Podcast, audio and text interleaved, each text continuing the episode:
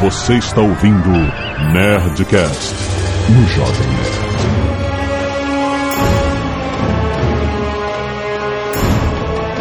Landa, landa, landa, nerds! Aquele jogador do Jovem Nerd Imhotep! Imhotep! Cuidado expor e eu já dormi num sarcófago. Ih, caraca. Aqui é o JP e ha! É o Thomas, Thomas Grimor. É, exatamente. Ou, ou o Sérgio Malandro, né? Putz, grila. Aqui é o Burro Regis, tá parecendo entrada de filme de terror, pô. Aqui é Zahri Hawass e o tempo ri para todas as coisas, mas as pirâmides riem do tempo. Que porra é essa, cara? Aqui é a Zagal e eu vou me encontrar com o JP em Amsterdã. Ah, ótimo. Muito bem, nerds, estamos aqui para mais um Nerdcast histórico, dessa vez muito pedido, um Nerdcast sobre Egito Antigo. Quem pedia isso, cara? Não, tem, sério, é pedido, é bem pedido. A galera pede de mitologia egípcia, mas eu acho que a gente pode fazer um mix aqui, né? Porque não dá, é muita coisa pra falar, você tem que falar de, de tudo. Você O vai problema é falar... que não é muita coisa pra falar, quem não sabe porra nenhuma de mitologia egípcia, né, cara? Ai, mas vamos para o Festival de Caneladas depois dos e-mails. Canelada.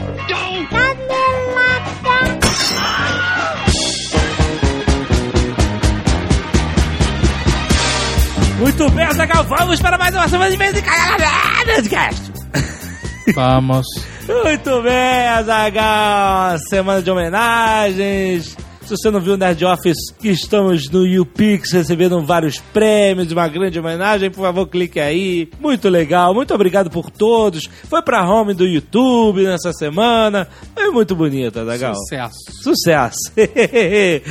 Mas é, continuamos aqui com os nossos recados no Nerdcast. Nerd Store está aberta todos os dias, vocês sabem. Tem Protocolo Blue Hands, tem Keep Calm and Call Batman, tem Keep Calm, We Have a Hulk chegou, reposição. Isso. Olha, se você não pegou a sua We Have a Hulk, vá lá agora porque tem reposição. Aproveita e leva um monte de coisa junto, cara. Temos o baralho Nerdcast. É, E exatamente. em breve novidades. Tá ouvindo esse barulho aqui, Jovem Nerd? Que barulho. Esse barulho é a contagem regressiva pro próximo lançamento Nerdbooks. Tá tocando, tá tocando tic-tac. Já tá na gráfica.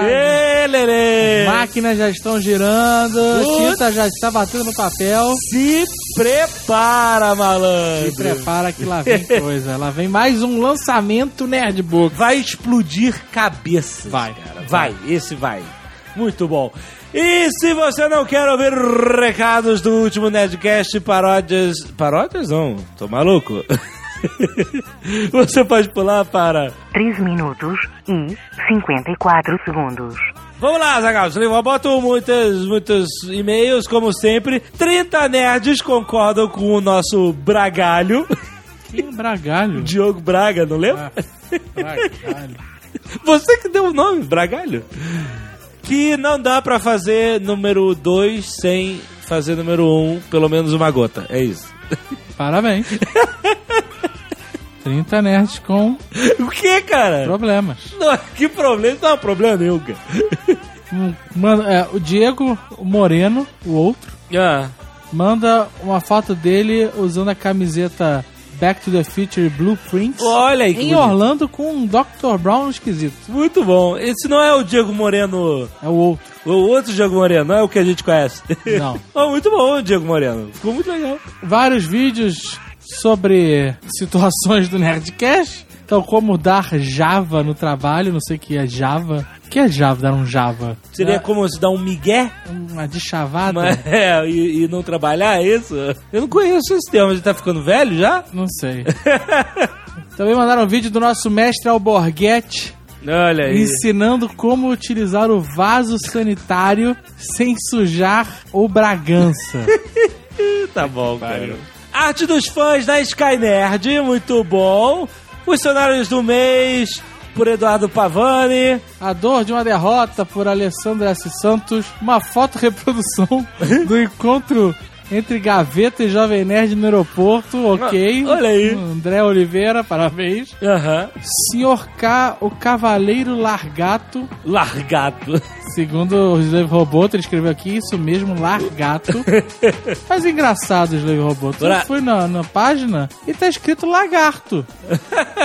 O que aconteceu, Slave Roboto? Bom, o Alex Nascimento escreveu certo. O Slave Robot aqui tá, Tá maluco. aqui, Lagarto. Então. E o Slave Roboto, com uma má função, escreveu que é Largato. A Bia Farias mandou o nerdinho em Minecraft, Azagal. Muito bom, muito bom. A galera tem muito criatividade no Minecraft. E o Patrick Lima tem, tem criatividade e tem tempo também. O Patrick Lima manda a logo dos nerds do Asfalto Motoclube. Olha aí, que beleza. 250 Nerdcasts atrasado. Tiago Rodrigues, 22 anos, medidor fiscal de petróleo e gás. Olha só. Olha aí, que será que ele Ele fez? vai lá, ele olha o relógio e ele fala assim: É, você gastou tanto de gás e petróleo. Esse Petróleo? De petróleo? Não sei, eu acho que ele trabalha em plataforma. Também pode ser. Santos, olha aí. É. Olha aí. No meu trabalho, as unidades da Bacia de Santos participavam frequente... Ô, textinho. Cadê o Marcelinho? no meu trabalho... Nas unidades. Tá Não, faltando. o certo é... No meu trabalhonas... Porque tá escrito trabalhonas. No meu trabalhonas, unidade da Bacia de Santos, É. participava frequentemente de várias reuniões todos os dias. Eu vou parar de corrigir os textos. Eu vou ler como tá escrito.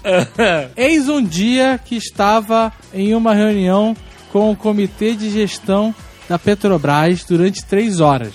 Essa é aquela reunião espetacular, né, cara? Que nela havia gerentes, consultores e coordenadores. Estávamos discutindo sobre as não conformidades com o nosso órgão fiscalizados. Eu estou lendo como ele escreveu. Porra, esse, esse meu vai ser muito bom, Marcelinho, cara. A Agência Nacional de Petróleo. Caraca, ele pode falar tudo isso? Eu espero que possa.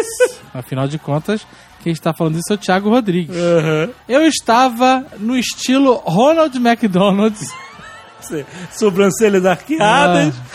e os gestores estavam discutindo sobre planos de mitigação de não conformidades, pois as multas poderiam chegar a números realmente muito altos. Caraca, eu já tô com sono aqui. Porra, eu tô aqui.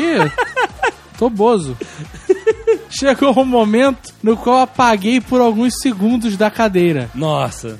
E de repente acordei assustado, pois tive a sensação de queda. Caraca, Inception. Inception. Né? Olha aí, cara. Quando isso ocorreu, tentei me segurar na mesa e bati com as duas mãos violentamente sobre o tampo.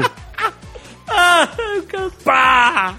De repente, todos estavam olhando pra mim, pois o tapa na mesa havia feito um estardalhaço. Ai, que pariu. A única reação que tive foi apoiar o cotovelo na mesa. Esfreguei o queixo duas vezes, acenei positivamente com a cabeça e disse: devemos colocar em prática nossos planos o mais rápido possível. Como se nada tivesse acontecido. É como se ele tivesse tipo, porra, galera, vambora, né? Depois dessa, a pessoa que estava conduzindo a reunião deu a ideia de uma para de cinco minutos. para tomar café. Após esse dia, nunca mais fui convidado para nenhuma reunião. Se deu bem, né? Bruno Melquiades. 27 anos, estudante de arquitetura e urbanismo. Rio de Janeiro, RJ. Sabem a empresa que nosso amigo Afonso Solano prestou favores de ilustrador? Pois é, eu também estive lá na mesma época. Olha aí, fui estagiário em arquitetura e eu trabalhava nos projetos das casas do dono. Muito mais do que eu trabalhei nas edificações da empresa. E esse e-mail vai confirmar que toda a maluquice contada no último é extremamente engraçado na Nerdcast. Por exemplo, nosso egocêntrico... Então ele, ele trabalhou com aquele cara, o chefe tatuado. Isso, que, que esmagou o gravador. Excelente, excelente. Por exemplo, nosso egocêntrico chefe tinha um hobby de comprar casas de luxo, destruí-las e fazer ele mesmo um projeto de arquitetura. Isso gerou bi- bizarrice como uma academia high-tech com um octógono Olha, ao lado de uma adega medieval. O quarto dele tinha um tema egípcio e um closet de 120 metros quadrados. caralho, Nossa. cara.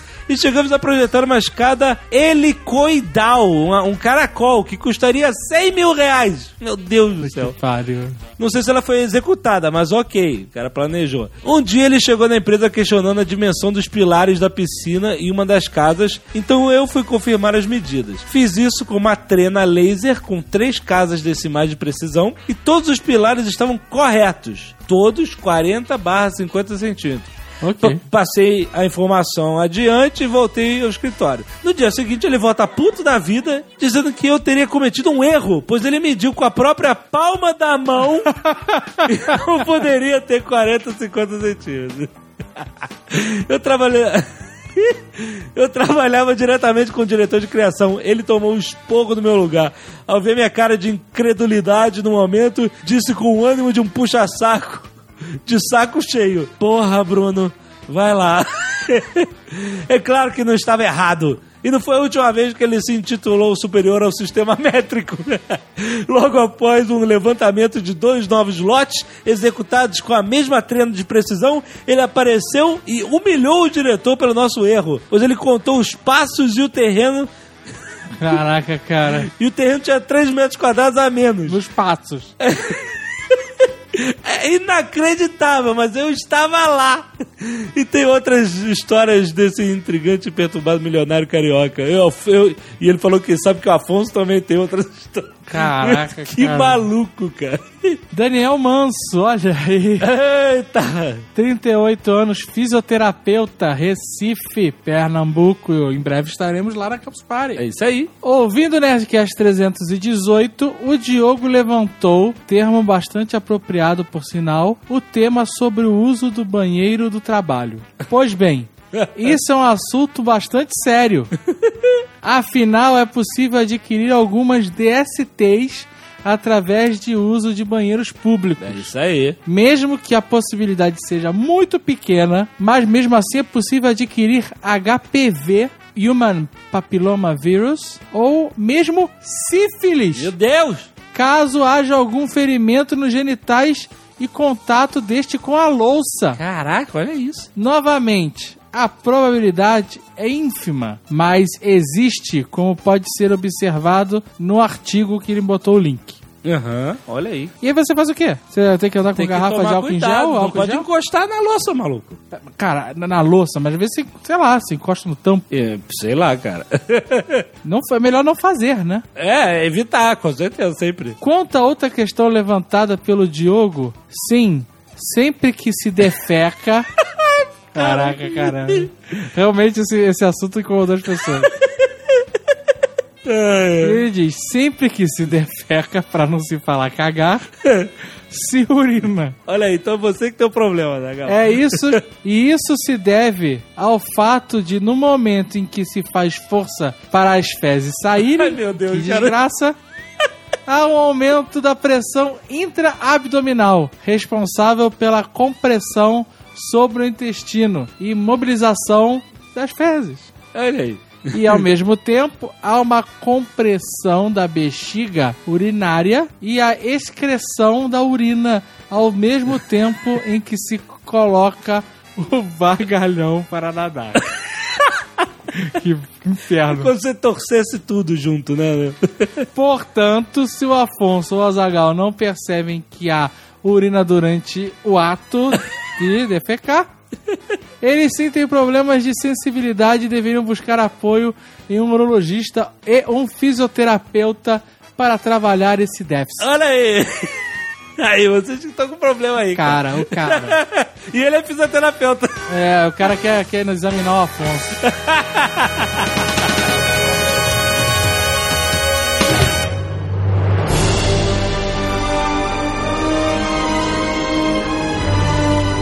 Como é que a gente começa? Eu acho que o mais interessante da civilização egípcia antiga é que ela realmente está no alvorecer da humanidade, né? Que bonito. Da humanidade não, da civilização humana, né, eu diria, né? E nós, seres humanos, estamos, estamos lá 200 mil anos lá, coçando a bunda e cheirando o dedo, né? Foi a primeira grande civilização humana, né? Acho que não é a primeira civilização, que, que segundo lá os arqueólogos acham que foi, foi a Caldeia, né? A primeira cidade humana humana, Ur na Caldex seria a primeira, mas a primeira grande civilização, creio que os historiadores consideram como sendo o Egito, sim. Agora, é uma coisa que, pô, eu nunca entendo, cara. Por que que não consegue definir como era a galera egípcia? Se eram negros, se eram brancos, se eram Mas isso- mas que isso porra é é- essa que nego não consegue definir essa porra? Isso é definido. O problema todo é que o, raci o racismo do, do, do pessoal das, das várias épocas impede eles de admitir que os caras eram pardos. Porque Eles não são negros, negros como os núbios, mas eles são meio árabe, na verdade, né? Aquele moeno, É. moeno. É, primeiro que existe, assim, existe uma. é, é, existe muita é, contradição, como a gente fala, porque a história, a parada foi, começou há 10 mil anos atrás, cara. É. Então é, é difícil você saber. E além disso, tem que levar uma coisa, uma coisa em consideração interessante: que houve realmente muitas miscigenações, invasões que foi mudando, né? A própria, uma coisa até interessante, que a própria última geração egípcia, a, a Cleópatra, ela provavelmente era de pele branca, porque ela vem da dinastia de Alexandre. Alexandre o É Grande, que era, é que era verdade. grego. É Ela Então, é às vezes- pitolo- pitolomaica. Exatamente. Então, e, e aí eram Mas- negros, mas- eram brancos, então mistura, tem muita mistura. Mas ela tem mistura, nego não sabe quem era a mãe dela, né, da Cleópatra. É. Tem, existe uma dúvida quem era a mãe da Cleópatra. Ah, tudo e, e, cara, Ela, ela é uma mistura violenta, por isso até que de repente ela encantou todo mundo ali, né? Porque ela devia ser exótica, ela não devia ser branca, exatamente. Porque, é porque o fascínio que ela levou para aquela galera de Roma, ela não era uma pessoa que eles estavam acostumados a ver ali na Grécia. É, mas o que falam é que ela é feia pra caralho. É, isso que eu ia O falar. fascínio, o fascínio dela é outra coisa. É, mas o negócio dela é. É uma chave que ela tinha, né? É, exatamente. É a parte exótica da coisa, ela devia ser uma figura exótica para os paradas de Roma, né? Exótica, tipo ornitorrinco, né? Todo mundo fica fascinado.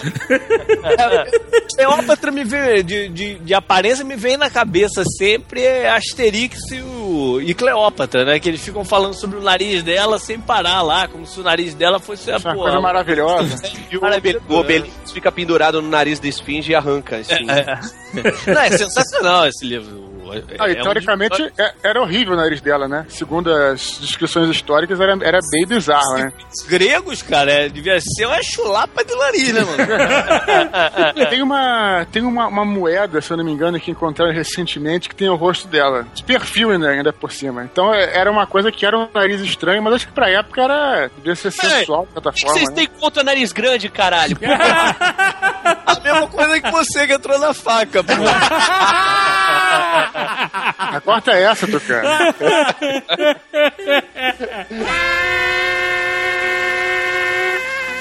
Principal representação assim do Egito, né, da civilização egípcia é o escriba, né? Quando a gente pensa em Egito, você pensa no cara escrevendo lá. E a escrita, é importante lembrar que era uma, foi uma parada importantíssima, cara, para construir a cultura, a cultura humana, a civilização. A gente acredita mais ou menos que a raça humana, ela tem Homo sapiens sapiens, tem cerca de 100 mil anos mais ou menos, né? E a gente viveu 90 mil anos na pré-história, porque e só 10 mil anos na civilização. Então, por que toda essa parada, essa, esse pulo, né, tecnológico de 10 mil anos pra cá? Por causa da invenção da escrita, cara. Sem escrita, nós éramos apenas macacos. Nós não tínhamos como transmitir um conhecimento. Tu vê que um chimpanzé, um macaco, ele consegue usar uma ferramenta, mas ele não tem como transmitir porque ele não tem, além do cérebro, lógico, ele não tem escrita. Então foi a escrita que permitiu acumular cultura e, portanto, permitiu criar uma civilização, né? E como o Egito era um lugar que vai falar se unificou, um grande império, e aí começou a civilização, a grande civilização no Egito, muito por causa da escrita, porque tem um, é um player, como o Jazagal fala, importantíssimo aí para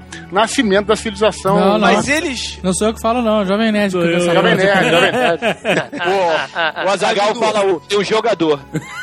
Eles usavam a escrita para fins práticos ou era só para registro histórico? Pra tudo, na verdade. Pra né? tudo. O JP, a escrita foi importante porque, como eu falei, o, é, o Egito se tornou um império relativamente grande. Então, mesmo que você tivesse, por exemplo, uma aldeia, uma aldeia pequena, sei lá, de tantos quilômetros, você não precisaria de escrita. Você ia lá e falava com o cara. A escrita era para você enviar essas mensagens para longe, entendeu? Então, por isso que foi importante e unificou o império também. É, mas eu me, pergunto quanto efetivo era isso, né? Porque vamos combinar que não era fácil escrever aquela porra desse cara, né, cara? É, mas Você a uma importância- rápida não dava, né? É, mas a importância que eles davam era gigante. Assim, o, o ideal de um, de um de qualquer é, infante lá, qualquer criança egípcia, é, era ser um escriba, não era ser um, ser um soldado, não era ser um general como era em outras. Era ser um escriba. Por isso que eu falei no início da O espaçonave. salário Terra, era maior, né, o cara? salário era um funcionário público, cara. Fazia concurso e passava. O faraó, né? A gente vai falar da unificação dos reinos que criou o grande império egípcio, né? Mas antes dessa unificação, teve um, teve um cara, um arqueólogo alemão chamado Gunther Dreyer, que ele reabriu um sítio arqueológico em Abidos. E ele começou a encontrar um monte de túmulos de reis que precedem a unificação do Egito, que eles chamam de Dinastia Zero. Dinastia Zero, exatamente. É o proto-dinastia egípsia. E aí ele encontrou um monte de escritos, né, em, em pedras e, e cerâmica e etc, coisas que mostravam que o Egito foi a primeira civilização a inventar, a usar a escrita, porque os sumérios receberam essa o crédito, né? Até hoje não, É. a escrita suméria foi a primeira da Uniforme, humanidade. Né? Ela tinha com uniforme. É, né? porque a, a- a pedra mais antiga suméria que a gente conhece, ela tem uma umas marcações de números e símbolos Sim, que deve sim. ser uma coisa comercial, né, tal. É registro de, de comércio, né? Exato, exato. Ela é muito básica, né? Ela, ela é bem básica. E essas inscrições egípcias da dinastia Zero que precedem os sumérias, elas já tinham símbolos que significavam fonemas, que é a base do nosso alfabeto hoje, né? Você quer dizer então que os sumérios eram melhores marqueteiros e ficaram na história como os inventores da parada? Ficaram, né?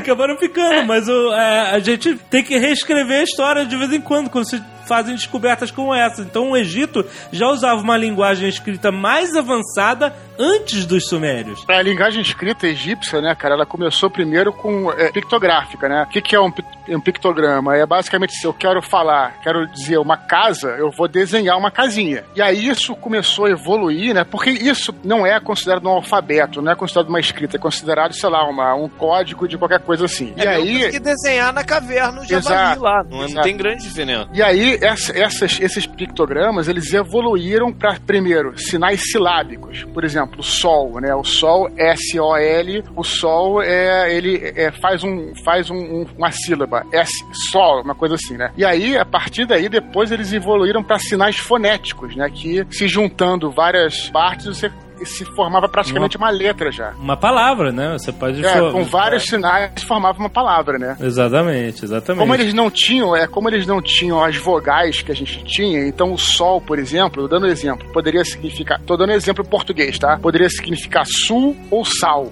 Né? E Aham. aí misturava, né? Era- não era, uma, era um sinal é, fonético, misturava com, a- com outra pictograma, outro, outro, outro, formando, aí depois eles circulavam, fazia tipo um cartucho, e aquilo é o hier- hierógrafo, né? Que cê- cada cartucho é uma palavra. Você botava um, um símbolo de, de sol e outro de Araruama, aí você vai, Salinas. Mas era basicamente isso. E, e a escrita encontrada egípcia, ela já. Os pictogramas já, já simbolizavam sons que você fazia com a boca, né? Então Isso, a isso forma de falando. você criar palavras era muito mais eficiente do que o pictograma que representa a forma. E já que a gente tá falando de Aurora da Civilização, outra coisa que eu acho bacana falar, a gente já falou aqui em muitos Nerdcasts, né? Que a gente sabe que no século XIX tinha umas. Já falei isso também. Tinha umas teorias racistas dizendo que os europeus eram superiores e tal. E hoje se sabe, né, que a tecnologia. Primeiro que a evolução tecnológica não tem nada a ver com a evolução moral. Acho que está claro já para todo mundo, né? Ah, sim, com certeza. Depois, é, então é, tudo vem da tecnologia, né? Então, assim, por que, que o Egito também se unificou? Cara, meio do deserto, a única coisa que eles tinham naquela região era o Nilo, né? Então tudo é, girava em torno do Nilo. Então, para você poder comer, para você poder sobreviver, você precisava irrigar aquela porra. Para fazer uma plantação, precisava de uma galera gigantesca. Não adianta ser um eremita para morrer de fome. Então, assim, por que, que eles se evoluíram tanto na- nessa época? Porque eles precisavam, a necessidade, cara.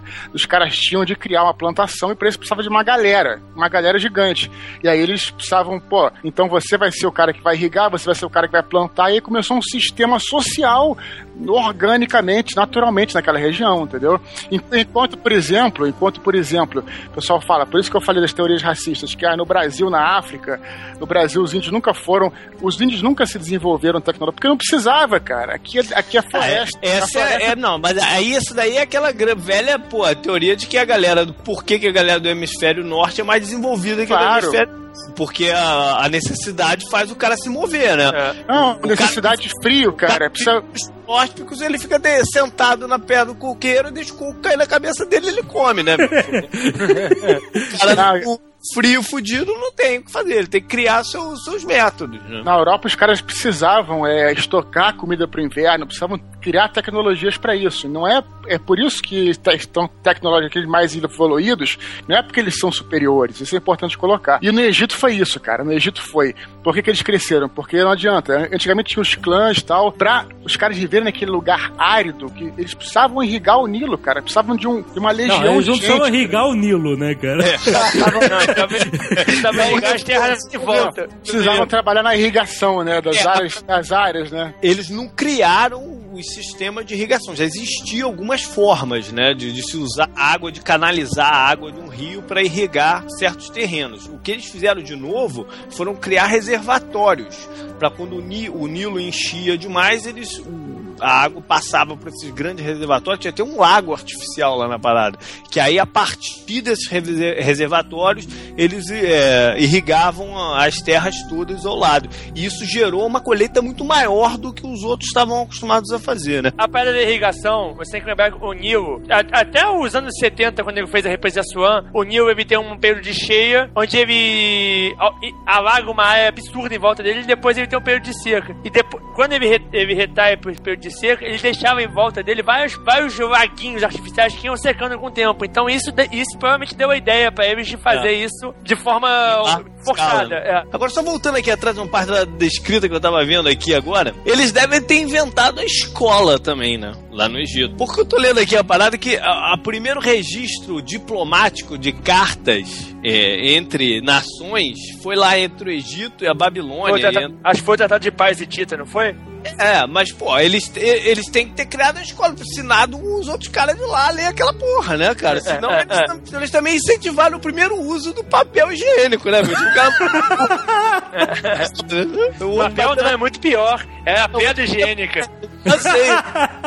Essas cartas que o JP tá falando são chamadas de cartas de Amarna. E elas foram descobertas no, século, no final do século XIX e tinha essa parada mesmo, né? Que era entre o, o faraó e o rei da Babilônia. O que é engraçado sobre essas cartas, cara, é porque elas é, representam, assim, vê como é que a civilização não mudou porra nenhuma de lá pra cá, cara. A civilização, assim, tipo, ser humano, né? Porque essas cartas são trocas de correspondências diplomáticas, mas é aquela coisa, né? O cara, o cara ah, eu quero... Você manda sua princesa, eu posso mandar minha princesa pra você, pra se casar com seu príncipe e tal, mas eu gostaria de alguns presentes. Me mande quanto ouro você puder. Eu ficarei muito feliz, sabe? É, eles ficam pedindo um presentinho um pro outro. É, isso É, aí. e fica exatamente, cara, como é hoje em dia, né, as negações diplomáticas, né, o cara querendo ser amigo, os caras querendo ser amigo, mas no fundo todo mundo tem seus interesses, né, cara? Isso, porra, 3 mil anos antes de Cristo, né? Incrível, né?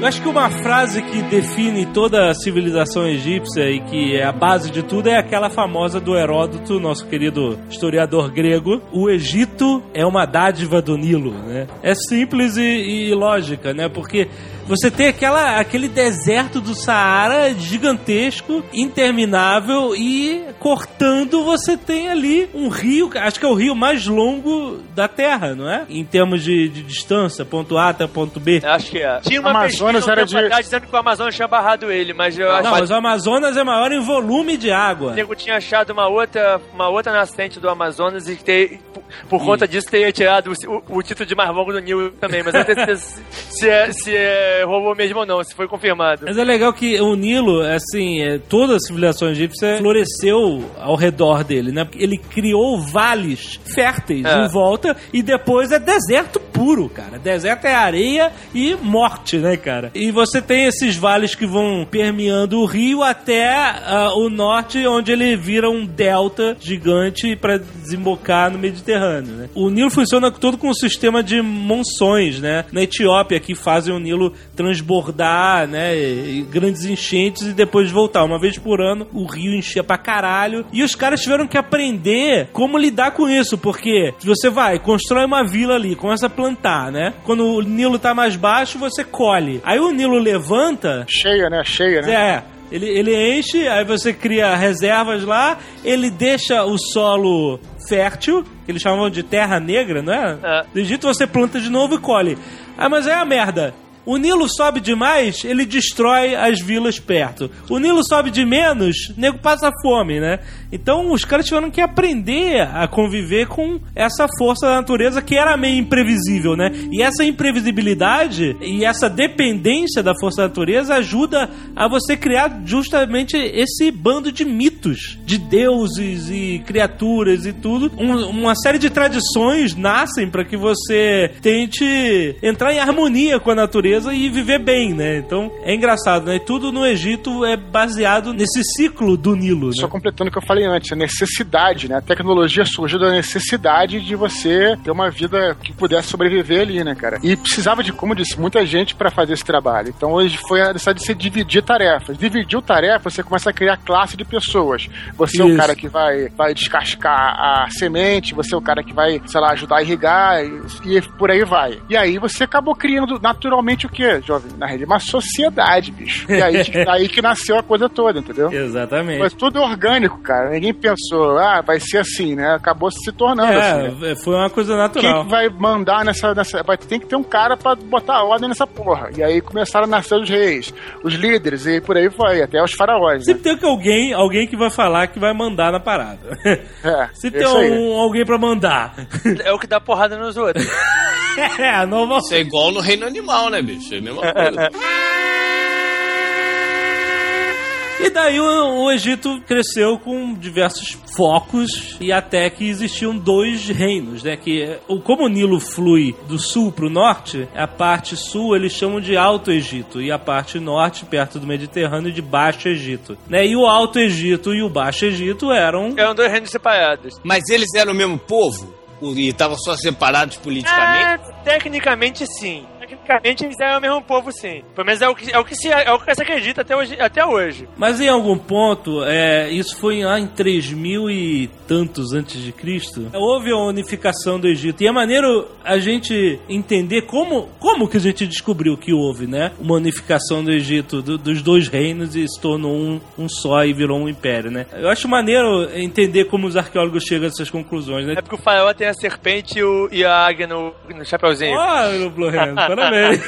É uma das coisas, eles acharam uma, uma pedra chamada Paleta de Narmer, que é uma pedra cerimonial e ela tem inscrições nos dois lados e com desenhos e representações. E elas mostram o rei do Alto Egito com aquela coroa que é um chapéu pontudo branco pra cima, que a gente já viu isso em referências visuais, né? E ele tá prestes a detonar, a bater num, num prisioneiro. E do outro lado, você vira a pedra e aí você tem o cara com uma coroa dupla, que era a coroa do norte, que era mais robusta, mais gorda e que tinha uma linguazinha, né, que parece um- uma serpente, um negócio assim, misturada com a coroa dele, do sul. Então ele, ele misturou as duas coroas. né? E ele tá andando numa fila assim de vários prisioneiros decapitados. Então leva a crer que, porra, houve uma grande batalha, um combate, foi sangrento e o cara unificou e virou o rei da porra toda. E é maneiro que, tudo bem, isso é uma fonte histórica, né? Você, quando tá estudando história, você tem que procurar outras fontes pra certeza. dar né? respaldo àquilo, né? Com uma fonte só, que nem a história lá dos 300 de Esparta, né? A gente só tem uma fonte dessa porra. É. E Xerxes invadiu a Grécia com 2 milhões. Impossível, cara. Não tem. Tinha que ter outra fonte pra rebater isso. Mas e aí, que engraçado, encontraram um tempo depois um negócio, uma pedrinha. É tipo um selo que as pessoas botavam de pedra em vasos para transporte. E esse selinho dizia pô, aonde é que ele tá indo, o ano, a data, né? Essas coisas, né? Era transporte de óleo, se não me engano. E aí, como é que eles chamavam? Eles chamavam os anos, eles tinham nomes, não eram números como a gente usa, né? A gente dá números pros anos, né? eles davam nomes. E o nome dos anos eram de acontecimentos importantes. Então foi datado lá o, o, o, o selinho o ano em que Narmer venceu o povo do Delta. Quer dizer, esse é. Porra, acontece. Você tem outra fonte dizendo que esse cara unificou o Egito e venceu um povo lá Ou e tal. seja, a galera de baixo dominou de cima. Dominou de cima, exatamente. E o cara meteu as duas paradas na coroa. Será por quê, né? Porque você- normalmente quando você domina uma outra região, você quer mostrar que você dominou a parada, né? Ou não, né? O Alexandre o Grande era o cara que dominava, mas ele abraçava a cultura local, né? Pra você não desfazer. Mas de qualquer maneira ele queria mostrar porque ele tinha dominado. Tanto é que ele saía fundando Alexandria pelos quatro cantos Ele do era, mundo. ele era vaidoso pra cacete. Não, sim, mas olha só, se o cara decide destruir o mundo, que nem Genghis Não, Khan, mas- o cara não sobra nada pra ele, entendeu? Não, é você dominar o outro lugar e botar tua bandeira lá, entendeu? Não é você passou- misturar tua bandeira com a do outro cara. Mas unificação não é dominação, você tá entendendo? Unificação significa vamos continuar juntos, unidos, né? E você não tá impondo a sua cultura sobre outra, você tá unindo todas em uma única cultura. Então, esse é o princípio da unificação, é por isso que o cara usa duas coroas. Ele não queria destruir o povo, ele queria unificar, fazer com que eles fizessem parte também da grande festa dele, entendeu? Tirando a parte bondosa da parada, o cara era malandro, ele sabia que ele não tinha como dar porrada. É, como Manter a cidade toda na, na- na porrada, e aí ele resolveu juntar a galera no amor. Foi essa unificação que construiu o grande império egípcio, né? Você vê em todas as estátuas, figuras dos reis durante 3 mil anos, todos eles têm essa coroa dupla do cara, entendeu? A coroa unificada, né? foi o maior período de hegemonia de uma nação, não foi? O do, o do Egito, da história. Nenhuma outra ficou tanto tempo no auge. É, né? na verdade, houve, houve várias dinastias, né, durante esse tempo todo. Foram pontuadas por períodos de confusão e bicho pegando. Ok, mas como, como um todo, foi a, a maior, a mais longa. É, e eles consideram como a primeira nação. Essa unificação cria a primeira nação da humanidade. É, mas o Império Egípcio não chegou a ser um império como o Império Romano, assim. É, tem- não, é diferente. É. Mas foi hegemônico no, no seu período. Ele foi. Ninguém se comparava a eles em termos de tecnologia, de, de, de bem-estar. Bem-estar não é a palavra, mas o do. Mesmo porque a China estava muito longe, né? Na nossa história clássica, não. Na história, considerando que a China existe, eu já não posso dizer. Considerando. A, a- a gente aprende com a China como se, como se a China não existisse, né? Então, Mas a China ainda é, ante- é, é- é- é posterior ao Egito, até- até onde se Então, sabe. né? mas a Tem China- gente que até a acredita que eles são descendentes dos a egípcios. China né? é posterior a qual Egito? Pois é. Primeiríssimo lá, sim, sim, sim, sim. Ao, ao primeiríssimo Egito, se tu for colocar assim, sabe? A primeira nação, É. o Egito seria anterior à primeira nação antes mesmo da China, digamos assim, né? A religião egípcia é muito interessante porque ela ainda é uma das, uma das mais antigas, né, do mundo. E ela trazia figuras muito ligadas ao mundo animal, né, cara? Esse negócio do- dos deuses com figura humana, né, é uma coisa posterior a isso. É porque hoje em dia, assim, a nossa cultura ocidental tem muito a depreciar os animais, né? até da maneira, a, a natureza em si, né? Até a maneira como diz seu animal. A não ser o Zagal, que fala animal de uma forma boa, né? O Zagal seria, seria um bom politeísta, né? Seria o- um bom pagão, né? Eu gosto mais dos animais do que dos seres humanos. Com certeza, com certeza. Bem-vindo ao meu mundo. E assim como, e assim como você, os egípcios também acreditavam que os animais tinham poderes maiores do que seres humanos, né? A coruja pode enxergar no escuro, a águia pode voar, o chacal sente cheiro à distância. Então, eles associavam vários aspectos a- aos animais. A né? hiena tá sempre de bom humor. E tá sempre, sor... sempre sorrindo. Tu sabe que tinha uns bichos sagrados no Egito, como crocodilo. Aí isso varia de cada época, né, cara? Varia da época e da região. Mas tinha uns bichos sagrados que, assim, se, por exemplo, se você fosse mutilado por um crocodilo, isso é uma dádiva incrível, né? Rolava uma festinha de. de... Uma festinha, né, Pega um bolo e tudo. Difícil é, achar um bicho que não fosse sagrado no, no Nilo, né, velho? Hipopótamo tinha aquele, aquela deusa do, do Lost, Não, não, não, não menciona. Não. a deusa da- das grávidas. Outra, outra coisa pelo qual é, eles são sagrados, né? Como, por exemplo, a vaca, um bicho assim, né? Porque tem a noção de que desde, desde a pré-história, né? De que aquele animal, ele traz a comida pra você. Então tem relatos, por exemplo, não dos egípcios, mas de outras, outras culturas pagãs, do cara, por exemplo, matar, por exemplo, um cervo ou um negócio, e aí fazer uma, um ritual, oferecer a comida pro próprio bicho, né? Agradecer o bicho antes de comê-lo, né? Exatamente como a gente faz hoje, cara. É, hoje em dia, quando a gente agradece, eles não, os cristãos não chegam, agradecem a Deus, tudo. É a mesma coisa, mas eles tinham essa visão animal, de não só os animais, né? Como toda a natureza, e principalmente o sol, né, cara? Que era o que trazia, né? Fecundava a terra. Então, o principal deus do Egito sempre foi o sol, né? É, era um dos nomes deles, a dele era Ra, né? Mas Não é nem só de, de um dos nomes dele, é que na verdade tinham vários deuses que representavam o sol. Ao longo do tempo, eles foram se meio que se unindo numa, numa entidade só. Amon, por exemplo, era um e Ra era outro. Era de regiões diferentes. E no aí. final das contas virou Amon Ra. Olha aí.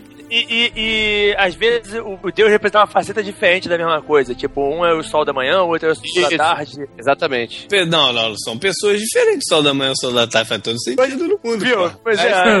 Um é bonzinho no ataque. É. O fato é que o- toda essa cultura em, em torno do Sol, o Deus mais poderoso, a entidade mais poderosa, o que faz sentido, George Carlin fala isso, né? Se eu vou venerar algum Deus, que seja o Sol, porra! Imagina que você mora numa cultura onde não tem iluminação elétrica, onde a sua, onde a sua noite é realmente um pelo do caralho. É verdade. O sol é um, é um puta Deus. Não, Não, e, e fica fazendo sh- show-off de, de tempestade solar pra fazer a aurora boreal, cara. Não, mas os egípcios não viam isso.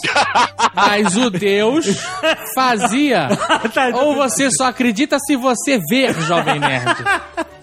Ó, tecnicamente, tecnicamente é possível que tenha tido alguma aurora boreal ah, na altura do, do Egito. Como? Que isso? Chupa essa! Não, não, não, não. Jovem nerd! Não, aí o Blue Hand gastando canelada aí. Como pode ser no, no, no, no meio da, da planeta Terra? Agora eu quero explicação, porra. Cara, tudo depende da atividade solar. Você mesmo esquece que o eixo da Terra já se, já se mexeu. É. Peraí, peraí, peraí. A gente tá falando de se mexer, o tipo o quê? Você 90 tá dizendo graus? o quê? Não, você pode ter tido do... Não, não, não. Ele tá Caraca, maluco. você tá, você Não, tá não. discutindo com o Blue Hand. Você tá A muito única seguro forma- que lembrar, você tem que lembrar o seguinte: o Saara não era um deserto, né? Ele, ele virou. Exatamente por deserto. isso, o Saara, o Saara, já, o Saara já, foi um, já foi uma área que é de Peraí, savana. peraí. né? Na Que- época, do- na época dos egípcios? Não, não, antes. Então, velho, os egípcios não viram. Não tem como. De repente o teu, o teu amigo Proto lá viu, porra. Só vocês parem de Para, me zoar, reparem o ouvinte que eu acabei de botar, só pra acabar. Peraí, peraí. The Aurora. Segundo parágrafo, 1872, 1072. Caralho. Em 1072, por exemplo, as luzes do norte foram vistas em Bombay, em Bombay e no Egito. Em setembro de 1909 foram observadas em Singapura e Jacarta. Tá bom, ok. Não, não, não, não. Ok, não. Ok, não. Eu quero que você reconheça a sua insignificância e diga: o Blue Hand, mais uma vez, estava certo.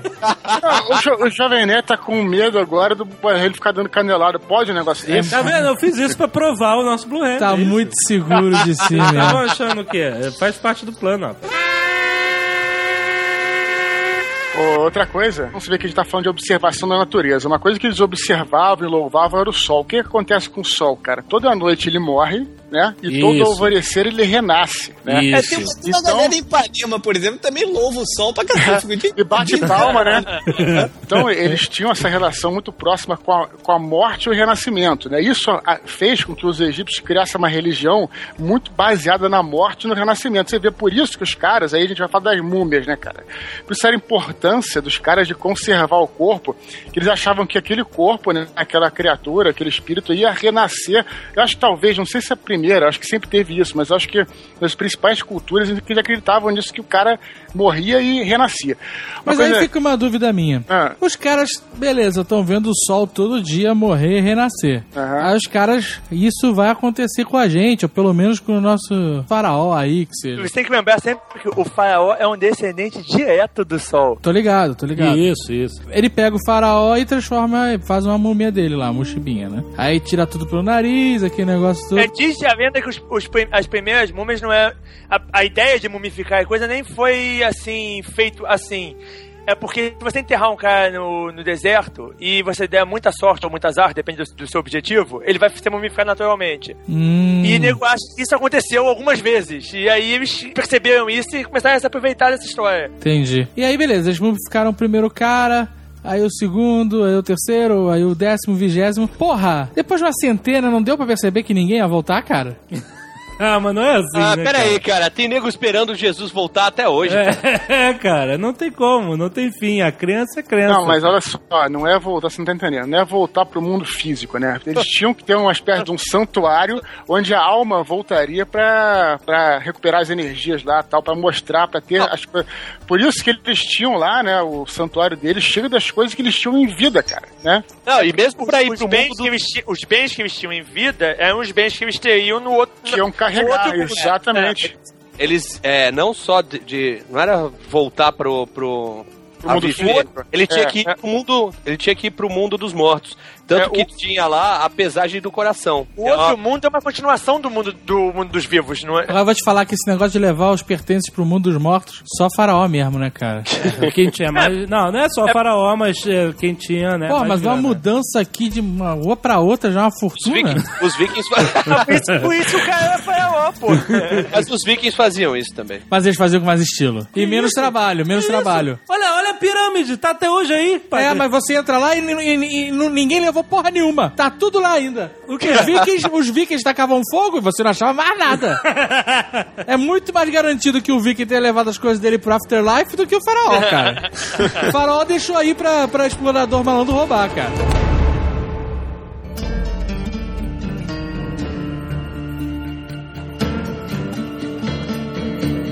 Faraó, antes de ir pro, pro reino dos mortos, tinha um tipo um julgamento que era a pesagem do coração dele. Isso. Ficava lá com uma balança gigante lá, aquele deus com cara de, de chacal, que é o Anubis. O Tot, que é aquele com cara de Ibis. Quem julgava era o Osiris, que é o, o deus Walking Dead, Isso. que voltou dos mortos. Tribunal de Osíris, não é isso? Tem que começar com a história do Osiris pra poder fazer sentido. O Osiris foi morto pelo irmão, pelo. Sete. Sete. Sete, e foi desmembrado. A mulher dele re- é, remontou ele inteiro, mas foi faltando uma parte. Eita! A lenda- a lenda diz que é exatamente essa parte que você tá pensando. tá na caixa da perpétua. E aí, por conta disso, ela não conseguiu ressuscitar, ela não conseguiu reviver, reviver ele. Até porque, pra que, que o cara ia querer acordar, né, cara? então foi, foi feito um acordo onde ele seria o, o rei do, do, do reino dos mortos. Que beleza de vida. Ou de morte, No né? panteão egípcio tem. Tem os, os primeiros deuses, que eram os que representam a terra, representam o céu e tal. E depois tem a, a, a linhagem que é do Osíris, do Sete, de- da Isis, que já é mais estilo os deuses nórdicos, assim, que participam de aventuras como os humanos. Sim. né? Tanto que o Osíris, que é o, é o mais velho dos irmãos, ele era o rei do Egito, né? Ele era como se fosse o primeiro faraó. E aí, o Sete, que é o irmão dele, mais novo, era um cara que no começo, no começo da história do Egito, ele era cultuado como um deus é, de coragem, que lutava nas batalhas, ajudava o, o, o próprio Amon numa, na luta contra a serpente, sempre tem a serpente, né? É.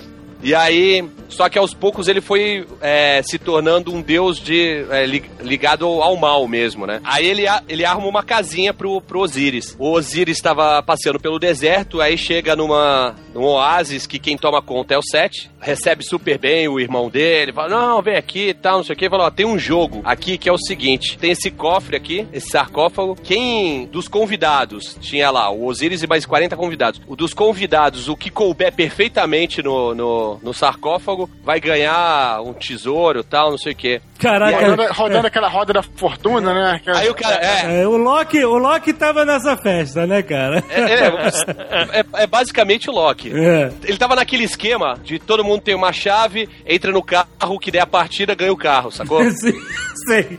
Só Aham. que essa partida não foi muito boa. Aí o- os caras foram é, deitando no sarcófago, só que o sarcófago era bem maior. Aí foi um por um, e, ah, não, não deu, não, não é do teu tamanho. Aí quando chegou no Osíris, serviu perfeitamente, mas pularam os 40, que eram amigos do, do Sete, fecharam o sarcófago e jogaram no rio. Tenho que lembrar também que, que aí que tá o truque, né, Tucano? Porque ele tinha tirado as medidas dos Osíris em segredo pra fazer o sarcófago. Ele dava tapinha nas costas do Osíris assim e media com Uma régua, dava um tapinha com uma régua.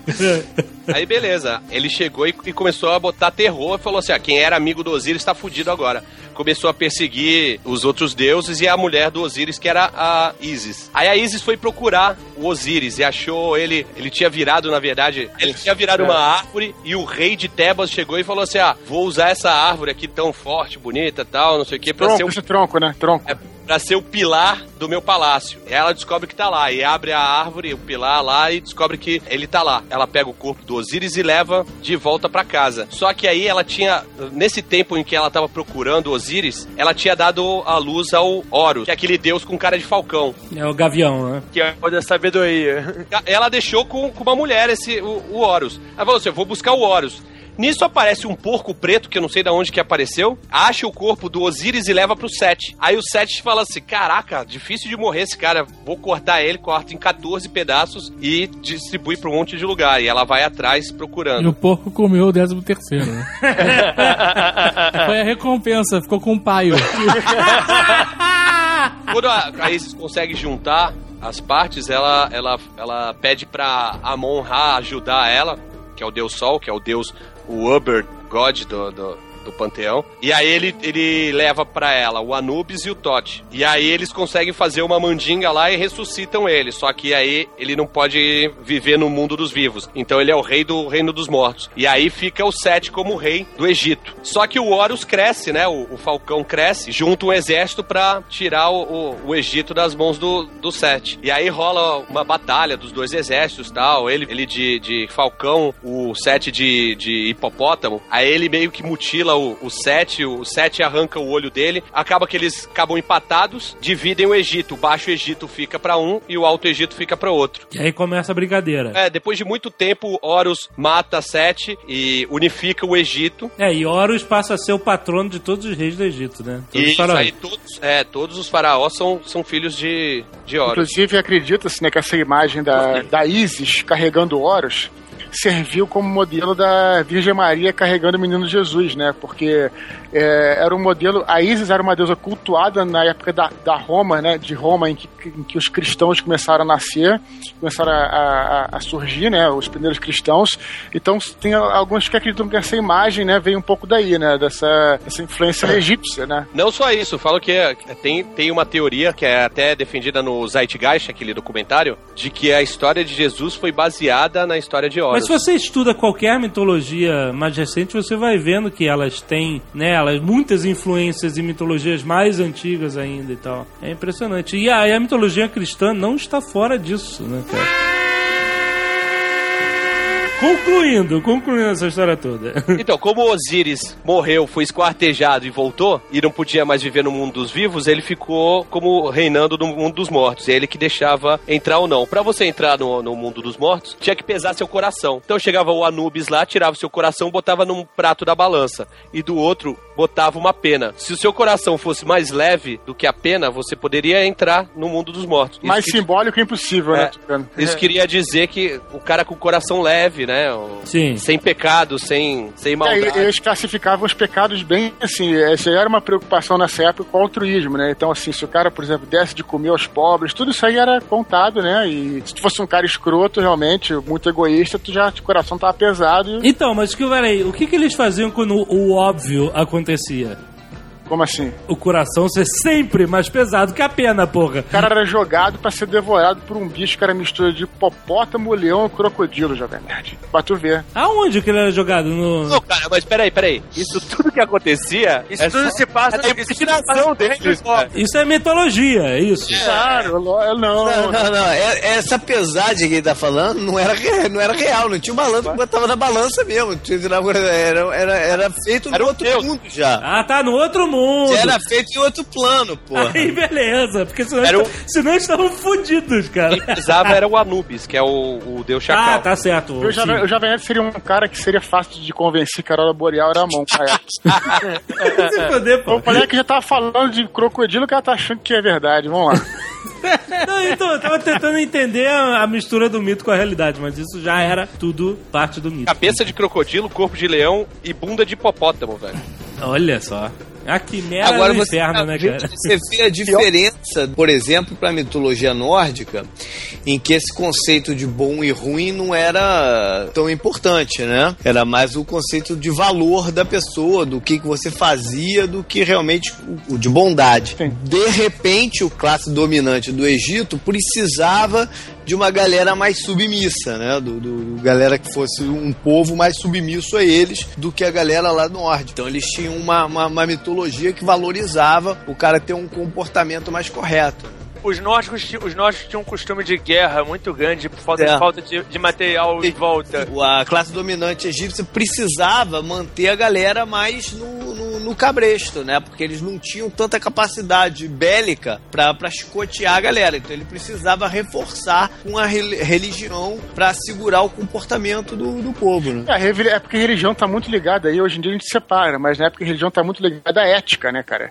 Então, assim, como a gente falou, da, que foi a primeira civilização, nada mais civilizado, né? Mais uma vez civilizado do que você ajudar os pobres, do que você ajudar teu amigo, de você não sacanear os outros, para que a sociedade possa caminhar todo mundo junto, né? Senão vira anarquia, né, cara? Então daí que vem esse conceito. Então, mas essa é a parte boa da religião. Na verdade, a parte boa da ética. Só que na época, Sim. a ética e a religião eram unas, né, cara? Verdade, Isso que é verdade. é- essa que é a diferença de hoje em dia. Hoje em dia, por exemplo, você pode ser um ateu e ter um cara ético, né? Sim. Na época, você era, né, teria que seguir um, uma determinada doutrina, né? E depois de ele ser liberado, se o cara fosse liberado, se o coração dele não pesasse, o cara ia passar por várias paradas antes de chegar ao mundo dos mortos. E por isso eles usavam, cara, e um livrinho, né, que ia com eles, que era chamado Livro dos Mortos, cheio de encantamentos, porque os caras iam aparecer uns bichos, uns crocodilos, demônios e tal.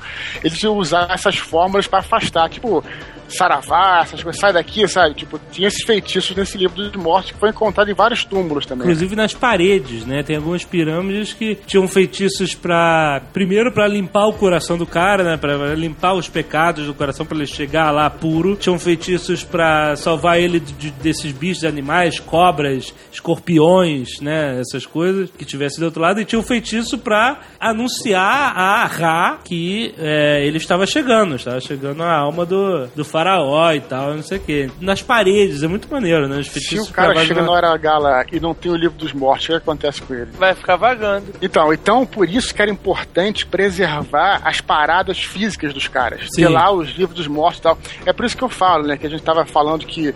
É, por isso que, as- que os grandes faraós construíam grandes pirâmides, né, cara? A pirâmide não era um templo, a pirâmide era um túmulo.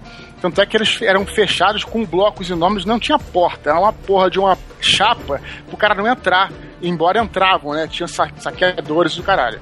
Mas era feito pra isso. Então, é, a gente fala, ah, pirâmide pra quê que tinha pirâmide? Será que eram os, ali- os alienígenas? Não era porra nenhuma, cara. Porque o cara tinha a porra de um cagaço fudido, como fala de JP, que o maior poder do mundo é o poder do cagaço.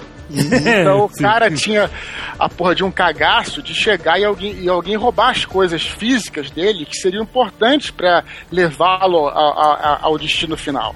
Então era mais ou Cagaço, menos ju cagaço justo, diga-se. Cagaço justíssimo. Então é, eu fiquei pensando nisso, cara. É, é- é importante a gente pensar e levar isso pra lógica. Que a gente Agora, você, você, você, você querer desvincular as pirâmides dos alienígenas aí é sacanagem também, né, cara?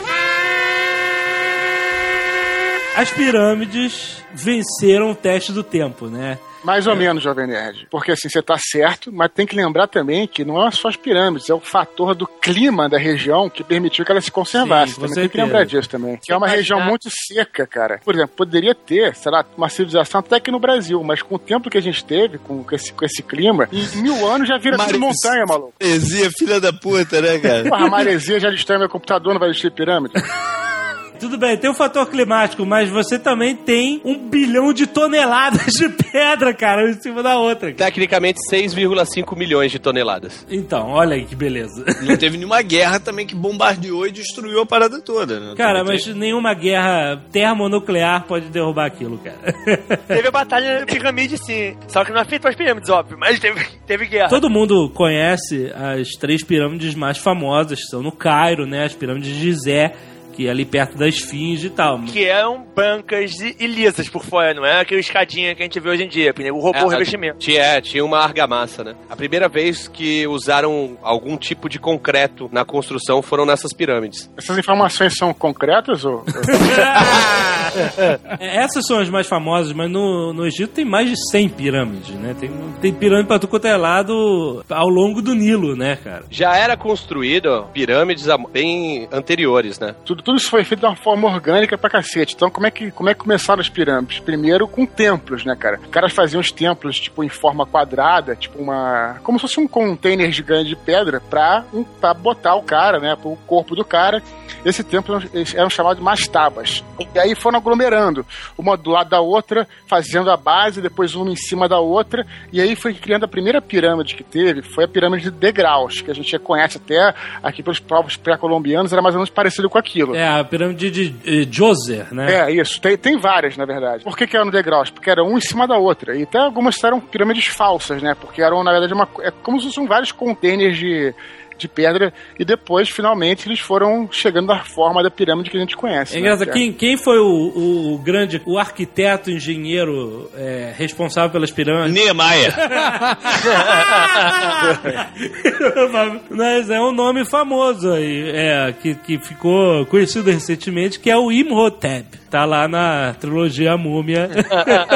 É, mas o, o Imhotep, ele, na verdade, ele era um, um, um arquiteto engenheiro considerado por muitos é, o primeiro médico da humanidade. É, e ele, é um, ele era um cara famoso, um cara que morreu famoso e virou mito, virou lenda e depois virou filminho de Hollywood. É, caralho, né, cara? Ele tinha um culto pra ele. Culto, é, cultuado como um santo, né? É porque ninguém sabe como ele fez realmente a parada até hoje, né, cara? Ué, cara, uma, uma pedra em cima da outra pedra, cara. Não, não, não, não. O detalhe de como ele, se, se- ele fez isso, ninguém Como ninguém ele botou chegou a uma pedra em cima conclusão da outra, final. é. Como ele botou uma Não. pedra em cima da outra. Não, Conclusão final, na, na verdade, é mais de. Não de como botou uma, uma pedra em cima da outra, é de como levou pra lá. Como levou, como cortou. Como montou. é, Não, não. Isso tudo já foi, já foi provado como foi. Conclusivo não tem. Não, não, é, não entra aquele maluco de cabelo arrepiado do History Channel. Eu não tô dizendo que foi alienígenas, mas foram alienígenas. Eram os deuses astronautas, o JP tá nos anos 70. Tem três teorias de como tem subiam as três teorias, nego não tem uma conclusão, pô. Não, calma. da onde eram as pedras, como, como trouxeram, tô falando de como levaram lá pra cima. Não, mas não, não, é, não é dúvida. Eles construíam uma rampa em volta do negócio. Mas aí está, num tijo que tem a rampa que chegasse até lá em cima, cara. Não, cara, a rampa ia fazendo a volta na pirâmide, ia subindo os iam outros. enterrando a pirâmide, né? Ou iam enterrando, exato. As duas teorias mais aceitas é a de uma, uma rampa única, mas o lado ruim disso é que cada vez que você fosse subir mais, teria que aumentar a rampa, mudar a inclinação dela, inclusive, né? Porque você começa com uma rampa mais baixa e aí ele vai ter que ir aumentando. Isso. Desse jeito facilitaria pra saber se tivesse alguma coisa torta, pra eles fazerem a medição, essa rampa única não tapava a visão da, da pirâmide. Mas o que o- é mais levado em consideração é uma que era em zigue-zague, mas que essa prejudicava a vista do- da, da pirâmide pra ver se tava. Tucano, o mais levado em consideração não quer dizer conclusivo, cara. De novo, esse nego não sabe exatamente exatamente como os caras fizeram, cara. Ah, mas, ah, mas eles têm boas ideias. Tem boas ideias, mas não tem uma conclusão de novo, não tem conclusão. Mas não quer porra. dizer que foram alienígenas, caralho. Eu não tô falando que foi alienígena, eu tô falando que o cara era um gênio, porra, que ninguém sabe como o cara fez aquela merda, cara. A dúvida tá em como levava lá em cima. Isso é inconclusivo, realmente. Então, o nego não sabe nem como ele conseguiu deixar o negócio tão regular, cara. De fato, isso é, isso é foda. Isso é foda. Eu já falei isso no Nerdcast. O problema é que a gente subestima demais os povos antigos. Exato. É, claro. Eu, já- eu já li uma teoria que os caras usaram, na verdade, não foi granito para as pedras lá de cima. Foi um outro tipo de pedra que eles conseguiam lá na pedreira derreter, levar como se fosse um bolão lá líquido de cimento e de novo lá em cima colocar em molde e fazer o negócio solidificar, entendeu? Isso já tem algumas, alguma, de algumas formas, ele chegou a essa conclusão por estudo do- da pedra, de que tem algumas bolhas de ar lá dentro que não são características de, de, de pedra natural, entendeu? Outras não, outras são, foram cortadas mesmo. Principalmente lá de cima, pode ser que eles tenham feito nessa técnica. Qualquer geólogo vai dizer assim, não, isso pode ou não pode ser feito. Qualquer geólogo não. O do Prometheus A não pe- fala. olha só, a pedra que eles usaram é calcário. Dá pra fazer isso com calcário ou não dá? Um Simples. tipo de pedra que tinha lá numa região dá, entendeu? Calcário, eu tô te falando. É granito, pelo Não é lado. granito, cara, Não, tá não é louco. calcário. Não, calcário, não é granito. Não tem mínimo de granito. ó. Cara, tem granito na parada também, bicho. O revestimento externo, eles, eles imaginam que fosse granito, mas o revestimento externo foi roubado ser em. tenha granito dentro do, das câmaras. Não, tem. E o revestimento externo também é, mas o, o grosso da parada dos blocos são de calcário. Caralho, vai estar tá muita canelada agora, cara. Todos lados. Daqui a pouco estão falando da teoria de que elas foram feitas de cima pra baixo. A segunda pirâmide do Imhotep, a pirâmide torta, né? A pirâmide curvada. A pirâmide não é curvada, a pirâmide é reta, o sol cedeu e o cara malandrão falou: olha, minha, olha a minha pirâmide curvada. O solo cedeu, a a parada começou a rachar e eles tiveram que, porra, vamos ter que mudar esse projeto pra diminuir o peso da pirâmide. E eles curvaram, mudaram o ângulo da pirâmide. Da metade pra cima eles da mudaram. metade pra cima, exatamente. Pra, era de 54 graus e passou a ser 43 graus pra poder Ficou desfazer a bem. merda. Você imagina que deu uma merda na época, né? peraí, peraí. Os prédios daqui de Santos foram todos projetados pelo Imhotep?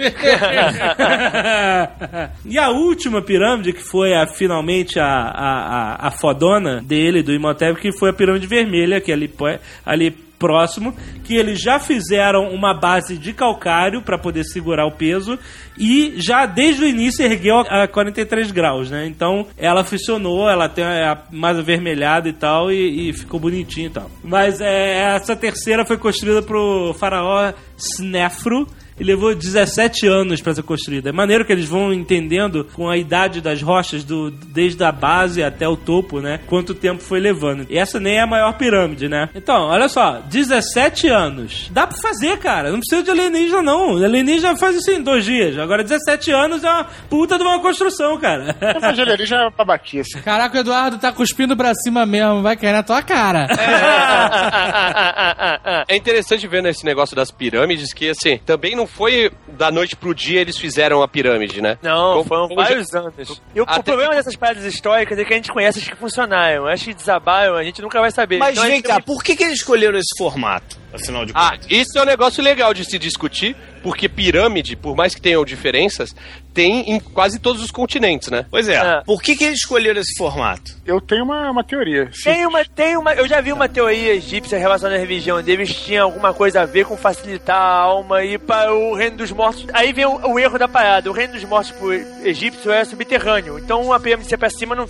Mas vem cá, ninguém, ninguém acredita na teoria do, do- de usar é, a- o campo magnético, então. Cara, o problema é que essas paradas são muito viagem. Normalmente os É caras. muito viagem, viagem Os pra caras que, é, é aquela, começa bem, o cara, não, porque usaram o campo magnético. Então a energia da Terra faz sair raios. Aí você, porra, fudeu, tava indo tão bem. Existe uma parada suspeita, existe, por causa da, daquela história das latitudes, né? Da, da, da pirâmide É. tá na mesma latitude das do México, da mesma da, do, do Triângulo da Bermuda, mesma do, do Oriente lá que tem no Japão. Então todas Não, as mesmas. é- é- A ideia, a ideia em si é boa, só que eu acho que nego exagera, nego exagera muito com prova, prova zero. Posso ser mais simples? Já fez, já fez alguma. Alguém já jogou RPG, já fez um monte de dados? Pra você fazer ele ficar maior, como é que você faz? Você naturalmente faz uma pirâmide, cara. É a forma mais óbvia Como é de que você é? conseguir. Pra você fazer alguma coisa chegar no alto.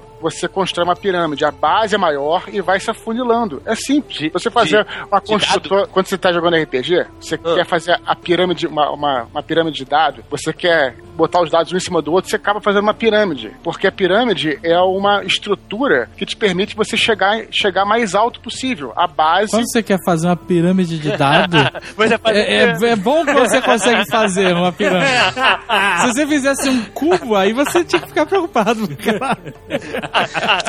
Por que, que é mais fácil do que quadrado? Você- tá, beleza. Por quê? Quadrado você vai colocar um em cima do outro. Uma hora a parada vai desequilibrar e cair. É isso que eu tô falando. Se você for fazer uma, uma, uma torre, ela vai desequilibrar e cair. Se você quiser fazer a parada gigante, como é que você faz? Eu quero que a parada esteja 500 metros. Se tu fazer, se tu colocar um bloco quadrado em cima do outro, ele não vai chegar a 500 metros, cara. Vai chegar a 100 e vai desabar. Então você tem que fazer uma base, uma base larga e ir subindo. É muito simples, cara. A pirâmide Entenderam o do... que eu falei, não? Entendeu? Então, é Entendi. isso. Agora, esse jogo devia estar chato pra caralho. Essa era fraco.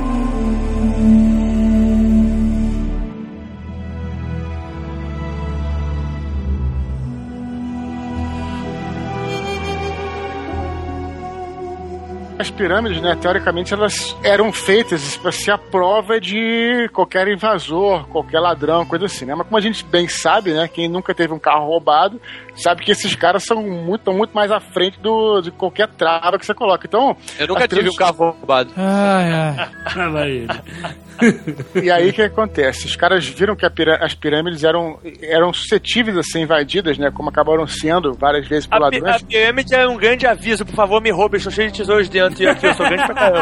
Ah, Tanto que as, as três pirâmides foram saqueadas antes do, do ano 2000 antes de Cristo. Estima-se que elas foram erguidas em 2500 por aí. Então não demorou nem 500 anos pra saquearem. Imagina, todo mundo sabia que ali dentro tava um, um faraó, todos os pertences melhores dele, porque ele só levou o que tinha de bom. Porra, você já tá pedindo, né? Era uma gincana, Ah, pelo né? tamanho da pirâmide, ele deve ter levado não só o que é de bom, ele levou tudo. Exato. Ela é pequena por dentro, quer dizer, É. os, os, os Ela é, ela é o contrário de uma torre de RPG, né? É. Aí, né, aí teve um, um faraó, Tutmés I, que ele teve essa ideia, né, de ele encontrou um lugar nas montanhas, um lugar isolado, que você só passava por uma por uma- um desfiladeiro assim muito muito estreito e ali ele começou a cavar na terra na montanha num lugar totalmente difícil de acesso e fazer os túmulos dele lá que era muito mais difícil de ser acessado É, só pra deixar claro, não foi ele que começou a cavar, né? Ele mandou cavar.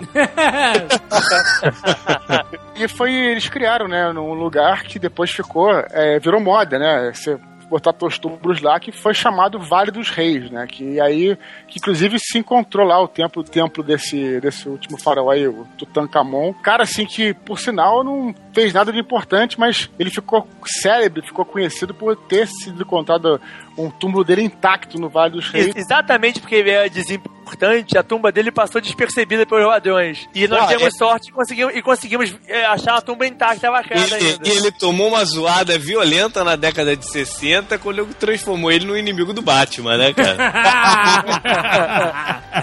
É porque rolou, quando, quando acharam em, em 22 a, a, a tumba dele, notícia no mundo inteiro tal, não sei o que, e rolou a história da maldição de Tutankhamon, né? Isso, isso. Maldição A do da faraó. Porque o cara que financiava mesmo a, a expedição, O Lorde, o Lorde Carnival. isso, que era inglês, ele, ele morreu cinco meses depois da descoberta, né? Ele, tá, ele foi pro Cairo e no dia parece que rolou um blackout no Cairo e o cachorro dele que tava na Inglaterra morreu no mesmo dia. Um dia antes deles abrirem, já tinham achado a tumba, mas não tinham aberto ainda. É, Morreu o nego da equipe, foi Não, um canário do explorador lá, né? Do cara do que carna- achou, do- Carter. Eles não tinham um canário porque eles eram bondosos. O canário é pelo mesmo motivo que o nego chama canário hoje em dia pra, pra várias coisas. O nego descia com um canário na mina pro canário morrer antes das pessoas. Esse canário era o, era o mascote da expedição. No dia anterior da, de, de abrirem a, a tumba, é, acharam uma, uma naja com um canário na boca. Aí depois morreram três caras que é, trabalharam na exumação do corpo. Morreu uma 30 anos depois morreu mais uma galera que trabalhou. A parte boa é essa, porque fizeram mó alarde, todo mundo falando a maldição do faraó. Ah, Sabe o que é mais sinistro, cara? Todo mundo que participou da expedição hoje tá morto, cara. Isso é, é- Olha, essa maldição era fichinha perto da de Montezuma, né? De Montezuma era bem forte, a mandiga lá era bem mais forte, né? Nos anos 70, nos anos 70, teve um estudo de um epidemiologista australiano. O cara matou a charada facinho, velho. Todos os caras que morreram tinham mais de 70 anos.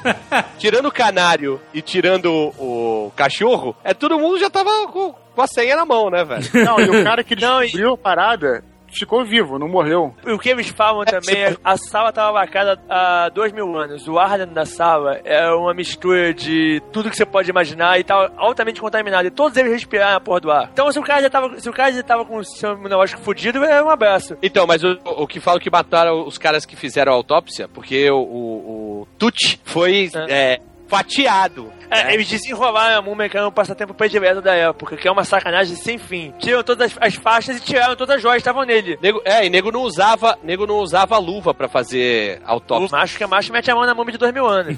Os caras meteram a mão no fungo e se fungueram. Tem uma porrada de faraó assim no Egito, né? Se a gente for falar de todos aqui, vai ser impossível, né? Mas o especial, né, foi, foi bem- bastante importante para as coisas que a gente tem hoje, que é o Akhenaton. Que o Tucano vai falar um pouco dele aí. Fala aí, Tucano. Não adiantou nada. Obrigado por introduzir o assunto.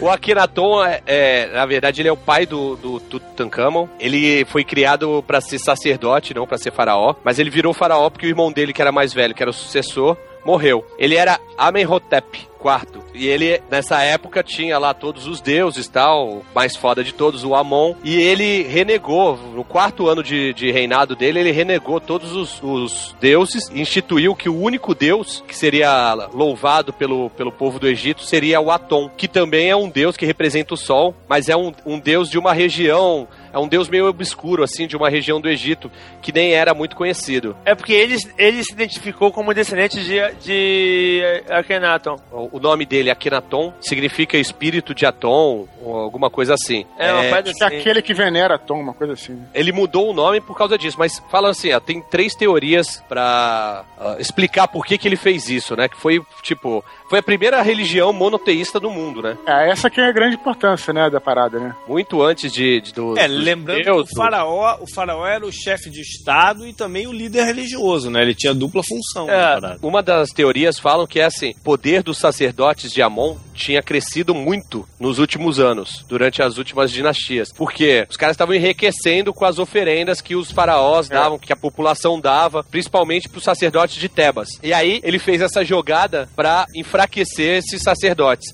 E falam até que ele foi assassinado por esses sacerdotes, mas não é nada comprovado. A outra teoria é que simplesmente ele era devoto de Atom mesmo. Ah, isso se justifica por, por ele ter sido criado como sacerdote. Ele pode ter sido criado na adoração a esse deus Atom. E tendo o poder nas mãos, ele se transformou, ele transformou Atom no, no principal deus. E a terceira teoria, que o JP vai gostar, é que ele é um extraterrestre, né? Segundo Tem sempre um respaldo ideológico pra questão econômica, né? Então, claro que o cara queria as oferendas pra ele, queria acabar com, Não, e, com o poder. e a, do- a- Aham. a briga do poder, a briga do poder dos sacerdotes. Briga de poder, claro. É. A briga é, é, uma, é uma briga constante na humanidade. É- é- Já- A briga entre, religiosos e o, e o poder civil. Faraó durava menos que traficante, né, cara?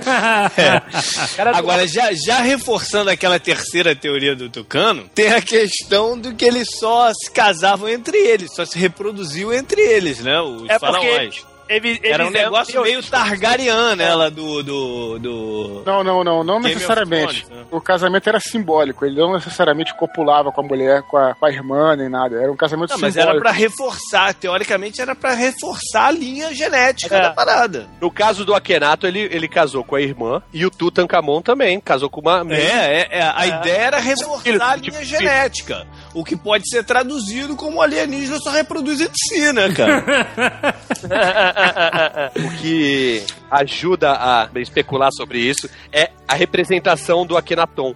Em qualquer lugar que você olhar o Akhenaton, você já difere ele de qualquer outro faraó, porque ele tem o, o crânio alongado. Conehead. E a Nefertiti, que era, que era a, a mulher A- a- dele, É, que era irmã dele também, tem o crânio. Se vocês procurarem no, no, no Google, vai aparecer crânio da Ne- Nefertiti. Ele é um cone, uma cabeça, um crânio alongado, tipo esses que acharam no, no, é, no platô de Nazca, no Peru, sabe qual é? Ah, pronto, eu, eu tô convencido, eu tô convencido, cara. Não tem jeito. Você mencionou muito a religião deles e tal, e, e, ah, o monoteísmo agora, né, adotado. que pelo- não durou. Depois do Akhenaton voltou tudo porque... Foi só no tempo de vida dele. Sim, Foi. sim, sim, isso é importante, é. E ele foi banido, digamos assim. É como se é, ele virou aquele que nunca existiu. Não à toa, o filho dele, que a gente falou no início, Tutankhamon, adotou esse nome Amon porque foi entubado pelo sacerdote Tebas de Amon, né? Ele era Tutankhaton e virou Tutankhamon. Esse que foi o nome que ficou conhecido depois pela história. Não foi por numerologia, não, cara, que o cara viu. O Akhenaton reinou durante 17 anos. Por volta do quarto ano de reinado dele, ele mudou de nome, transformou tudo e mandou apagar. Tem até hoje vários templos que tem lá nas pilastras é, apagado o nome do Amon. Durante os, os 13 anos de, de reinado dele, depois que ele se transformou em Akhenaton, só te teve Aton. Mas quando ele morreu, especula-se também que tenham sido sacerdotes que tenham matado ele. Tudo voltou ao normal, voltaram os velhos, os velhos deuses. Isso, voltou tudo. E aí tem gente que fala, né, que ele foi um cara à frente do seu tempo. Essa história toda ele sempre fala, né? Só que ele cagou, ele cagou o império do egípcio, né? Porque falava que ele era um cara muito pacifista. Mas na verdade ele tava mais preocupado com a religião e com, com a cultura do Ele, é- ele é um ele é um, um cara que é um padre no lugar, no lugar de, um, de um administrador. Então, É, já, já que, já que você tocou nesse ponto, tem um lado que a gente ainda não falou, que é da parte militar lá da parada, né, cara? Ninguém fica tanto tempo ah, no topo de, um- de um- de uma nação sem ter uma parte militar forte, né? Eles que é dominavam os núbios lá no sul e dominavam a, a Palestina também. É, primeiro lugar é o seguinte, eles tinham uma posição geográfica, pô, vantajosa pra caceta, né? Porque ele tinha a natureza a favor deles pra, pra proteção. Eles tinham o deserto protegendo os dois flancos, ele tinha o Me- Mediterrâneo protegendo o norte e tinham várias cataratas do Nilo protegendo o sul. Então era, era um terreno, era um território fácil de ser protegido, né? Você até ata- tinha ataques, mas era muito mais difícil de você, de você chegar lá. Só um parênteses, cara, porque a catarata impede que teve a movimentação pelo rio de barco dos exércitos. Aham. Por isso que a catarata funciona como uma barreira natural. Isso que, É, né? junta isso, como era de todas, ainda era o mais vulnerável, eles criaram vários fortes ali naquela, na, na, naquela região. Mas era geograficamente fácil de defender aquela terra. Não, e o, o, o Nil é um rio tão amistoso na parte de cima dele das cataratas que o nego, nego só foi conseguir chegar na foz do Nil em, pra 1800. A parte das cataratas é um rio totalmente navegável, não tinha como o nego descer. né? Não, é, não é uma coisa, ah não, desce na catarata e continua. Não, não. Não dá, esquece que não tem como passar. É, inclusive, inclusive essas cataratas funcionavam mesmo como fronteiras né, de algumas partes, inclusive da- do Baixo e Alto Egito no início.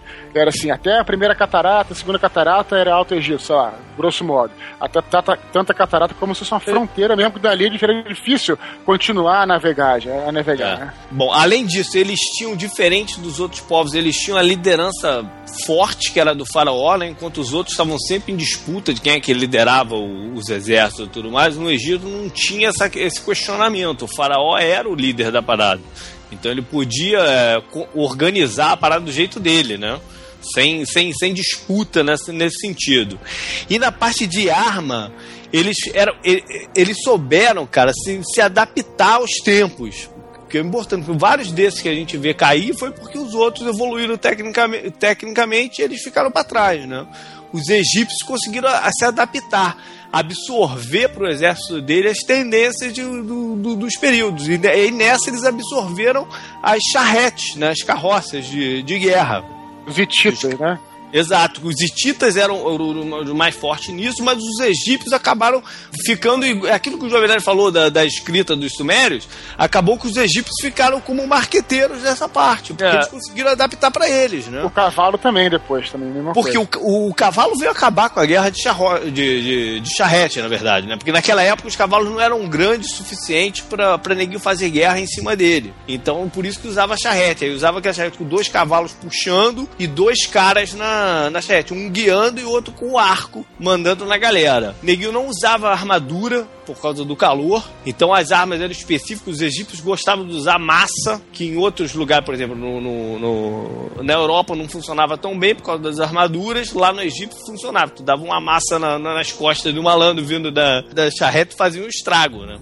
E eles usavam escudos também, que os outros não tinham, à base de escama. E esses escudos eram, uma, por ser de um material mais leve, eles podiam fazer eles maiores. E aí davam mais flexibilidade para as formações né, de, de, de ataque. Escama de quê? De dragão?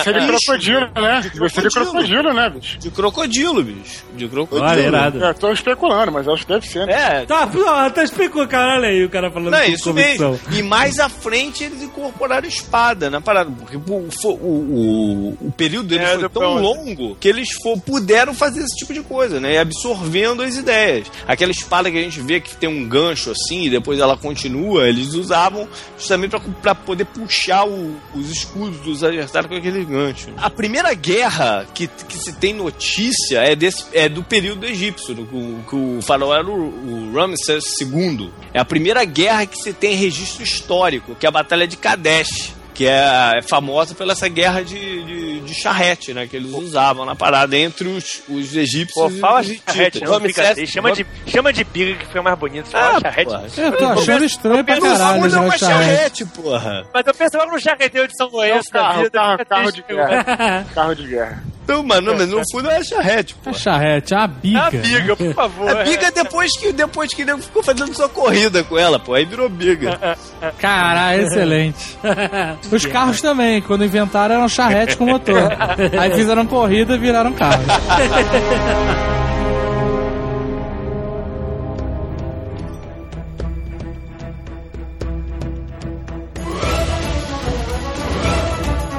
Como esse império terminou? Alexandre o Grande foi a grande mudança do Antes império? do Alexandre ainda teve uma invasão dos persas, né? Trigésima Sim, teve uma primeira- porrada de coisa antes dele. A 31 dinastia dos faraós, na verdade, é, foi criada pelo Ataxerxes III, que invadiu e, e fundou. Depois, o- o- os macedônios é, dominaram dos persas, já, já não era do...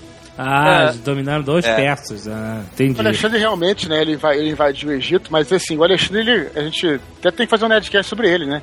O Alexandre, ele é considerado o primeiro, o primeiro império globalizado do mundo, porque ele foi fazendo isso que você falou, ele foi, ia chegando nas, nas regiões e ele ia simplesmente adotando os hábitos da região. Ele começou por Pelotas, mas tudo bem.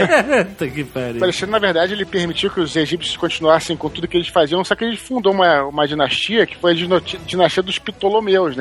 Na verdade, ele não. O general dele, Malandão, Isso, quando, isso. quando ele soube, quando ele soube que o Alexandre tinha morrido, o general falou: é, é minha chance. Roubou o corpo do Alexandre, enterrou em algum lugar que ninguém sabe onde é, e se colocou como o, o faraó do Egito. O que foi curioso nessa época é que o Egito começou a se tornar uma. Até a cultura e a arquitetura do Egito começaram a se tornar um pouco híbridas, né? Que era uma mistura dos- dos- do- daqueles obeliscos antigos do Egito e tal, com uma arquitetura parecida com a Grécia, né?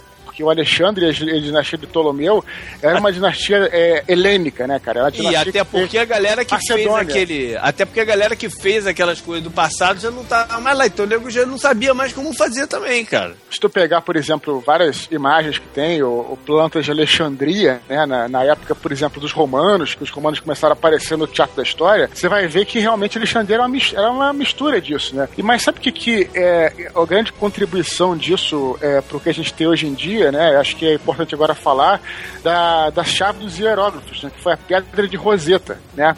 que como é que foi que a gente sabe hoje, a gente conhece toda a linguagem egípcia através dessa pedra, né, que foi encontrada numa cidade perto de Alexandria, uma cidade chamada Roseta. Até então a gente não tinha a menor ideia, cara, dos sons que cada hieróglifo representava. A gente entendia que beleza, significava casa, mas, o, mas a parada silábica você não entendia. Até que eles encontraram uma pedra, cara, que era uma pedra, era um, se eu não me engano, era um era, era um negócio de imposto, se eu não me engano. É um tratado, é um tratado comercial. um tratado comercial. Em isso. grego, em hierógrafo e em demótico, que é o egípcio padrão. Que não é Isso. hieróglifo, que é, que é um, é um egípcio escrito direito. É, foi, foi encontrado pela, pelo exército Que Napoleão. inclusive está no, Nerd, no Nerdcast sobre Napoleão. Bo- Bota o link aí no áudio, velho. É maneiro que, como justamente, como, como é, a dinastia Ptolomaica era uma dinastia dupla, né? Então eles faziam tudo como você, como você chega no Canadá, por exemplo, que tem lá o inglês e o francês. Lá eles tinham tudo em grego e em, sei lá, em egípcio, Não, né? cara, mas se fosse, igual, se fosse igual o Canadá, eles não tinha traduzido, porque na parte francesa tá, tá escrito bonitinho em francês e o inglês é tudo cagado. E na Eu parte te falar, inglesa é o eu, contrário. eu nunca entendi essa porra da Pedra da Roseta. é Não, seguinte. vou te explicar. Ah. Não, não, não, não. Eu, eu, eu sei o que você quer falar, da, da parte da tradução, de, de ter de um lado. O que eu não entendo é o seguinte: você fala, a gente descobriu a linguagem do Egito. Por que, que a gente descobriu? Por que, os filhos da puta egípcio não chegou a isso aqui é isso, isso aqui é, É porque ali? é- Rolou um Men in Black, o cara apagou a memória de todo mundo com a canetinha, que os egípcios Mais não- ou, me- mais ou menos isso. Não, mas essa civilização de egípcia antiga já tinha sido varrida, cara. Só os sacerdotes dos, dos deuses egípcios originais que ainda eram capazes de ler e escrever em hieróglifo. E eles foram muito perseguidos já Ah, pro fim, do- quando, quando os persas invadiram. Então, é, o conhecimento do egípcio em hieróglifo foi meio que sumindo. E eles passaram É, a usar o dizem que depois- o outro egípcio, que é o demótico, que é o, que é o egípcio que virou a escrita normal. Então, a escrita em hieróglifo meio que desapareceu. Não tinha mais ninguém que sabia escrever aquela porcaria. Dizem que também os próprios primeiros cristãos foram um pouco responsáveis por isso. Existe uma teoria da conspiração que eu não tenho certeza que foram os cristãos que incendiaram a Biblioteca de Alexandria, que seria o coração de todo esse conhecimento antigo, foi destruída pelo incêndio, né? Pera, pera, pera. Tem um filme aí com a. com aquela menina Rachel Weisz. Seu pai. Maneiro, vai. Sei lá como é que fala. A múmia, a é, a múmia. menina da múmia. que é, é- é maneiro, que mostra justamente esse conflito entre os cristãos e os judeus lá em Alexandria. E mostra a destruição da biblioteca. Ah, eu esse filme, é maneiro mesmo. É maneiro. E isso já é bem mais na frente. Que ela- O filme é maneiríssimo. Esse eu não conheço, não. final do, do império que a gente conhece egípcio foi quando finalmente os romanos invadiram e tomaram, né? E a última, né, como a gente conhece, a última representante da dinastia dos Ptolomeus foi a Cleópatra, né? Como a gente tem aí no série Roma, bem, bem mostrado aí. O filho Ficou- dela com César. É Tito Pulos, que é o. Que é o... é, é o César. Mas a Cleópatra, afinal, a Cleópatra era, era descendente de Alexandre ou não? Não, é, a- é a descendente de Ptolomeu. Sim, sim, da dinastia, né? É teta-neta, sei lá. Ptolomeu que era o general que É, foi lá. foi, o gene- cara. foi o general que meteu mão, fez a mão grande. Hoje em dia acho que se discute até essa história de que ela se matou com uma picada de cobra, né? Tem gente que acha que isso não aconteceu de verdade. Porque é uma idiotice, né? Sei lá, mas já vi aí, né? Que foi veneno mesmo que ela tomou. Não teve, porque o veneno, da- o veneno da cobra não faria certos efeitos. Eu não, entendi muito bem também. No peitinho, não? É. Jovem Nerd é foda, rapaz. Na verdade, ele tá cada vez. Ele, ele, Que ele- isso? Essa carapuça cai um pouco mais. Ele tá mostrando as asinhas. Tá, tá, cara. A Zagal só aparece pra falar do Jovem Nerd, cara. que gato. E logo ele tá perguntando pra Cleópatra se ela tem ficha rosa.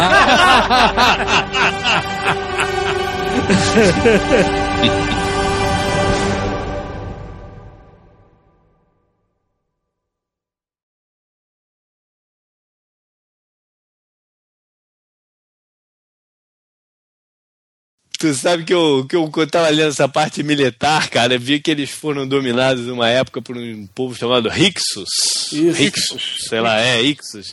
Que também eram conhecidos como os filhos de Jacob. Eu cheguei a me arrepiar, bicho.